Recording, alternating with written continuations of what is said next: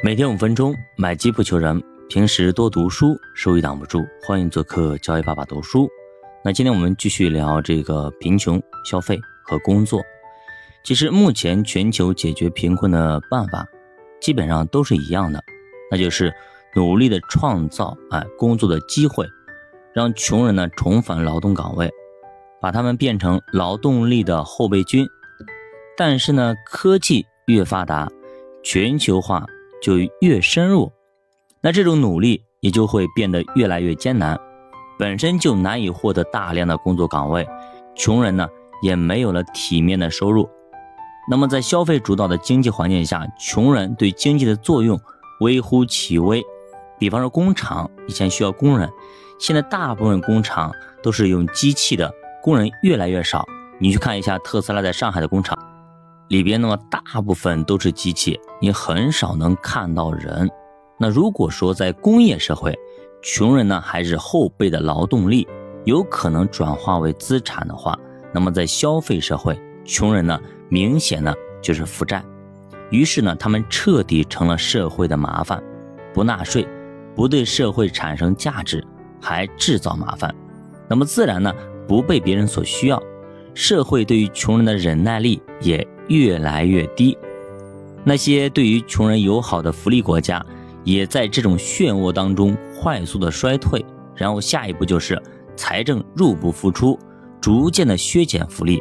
其实现在很多北欧国家也都是在吃老本，他们的经济已经完全停止增长，甚至呢发生了倒退。那美国算是最敏锐的一个。它一直在引领着全世界去福利化的潮流。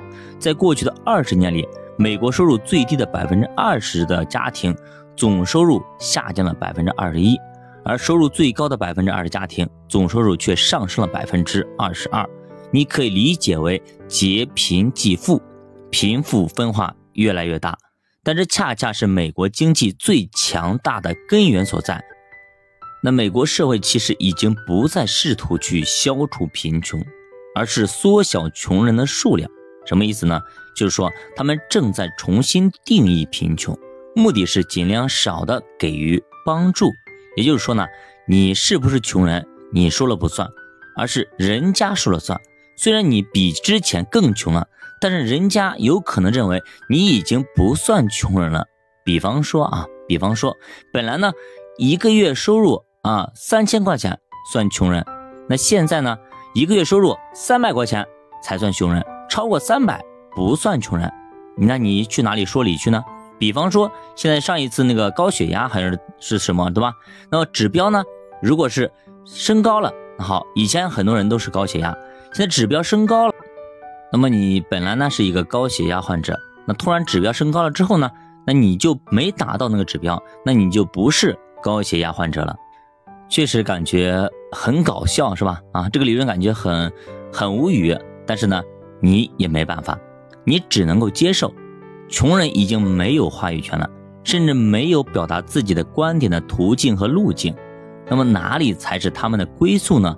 那作者的答案也很扎心，是消失不见，要把这些底层阶层和新穷人赶出人们的视野。那外来的穷人可以把他们。逐渐的驱逐出境，不让他们在我们国家，而本地的穷人呢，则让他们淡出公众的视野。那这就是作者的结论，也就是对未来的末日预言。说实话，读到这里，我非常非常的不赞同啊！这是什么话呢？啊，以前呢，国外的很多的那些劳动力去你国家去打工，给你创造财富，好，把你国家给建造起来了，创造起来了。结果这个时候你卸磨杀驴，把这些劳动力全部赶出去，我现在不需要你了，这是什么道理呢？对吧？本国的人也同样残酷，把他淡出视野，不让他们发言。那么什么推特等等这些平台不让他们发言，让世界看不到他们，但是他们还是存在的呀，没有这样想的呀，对不对？你母亲小的时候养养你，把你养大了，好了，现在他老了，他没有什么价值了，你需要去养他了，反而呢你把他给踢出去了。跟这道理是完全一样的呀，在咱们中国这就是大不孝呀。其实作者只是站在了工业社会向消费社会过渡，那他发现就业岗位越来越少，所以呢他产生了担心，认为穷人未来将变得没有价值。但是呢，这中间他忽略了一个重要因素，那就是服务业的崛起。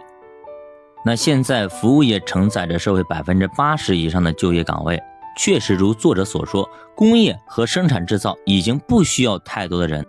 但是你别你别忽略了啊，服务业它需要呀，人的服务是没有边界的，这里可以承载大量的就业岗位。对吧？欧美国家恰恰是因为福利太好，保障太强，所以无法激发穷人从事服务业的欲望。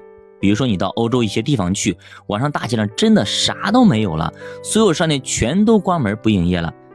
但是，真的是大家没有需求吗？恐怕未必嘛。只是过于强调劳动者休息的权利，所以压抑了夜间消费的需求。你把这些需求释放出来，自然能解决大量的就业岗位。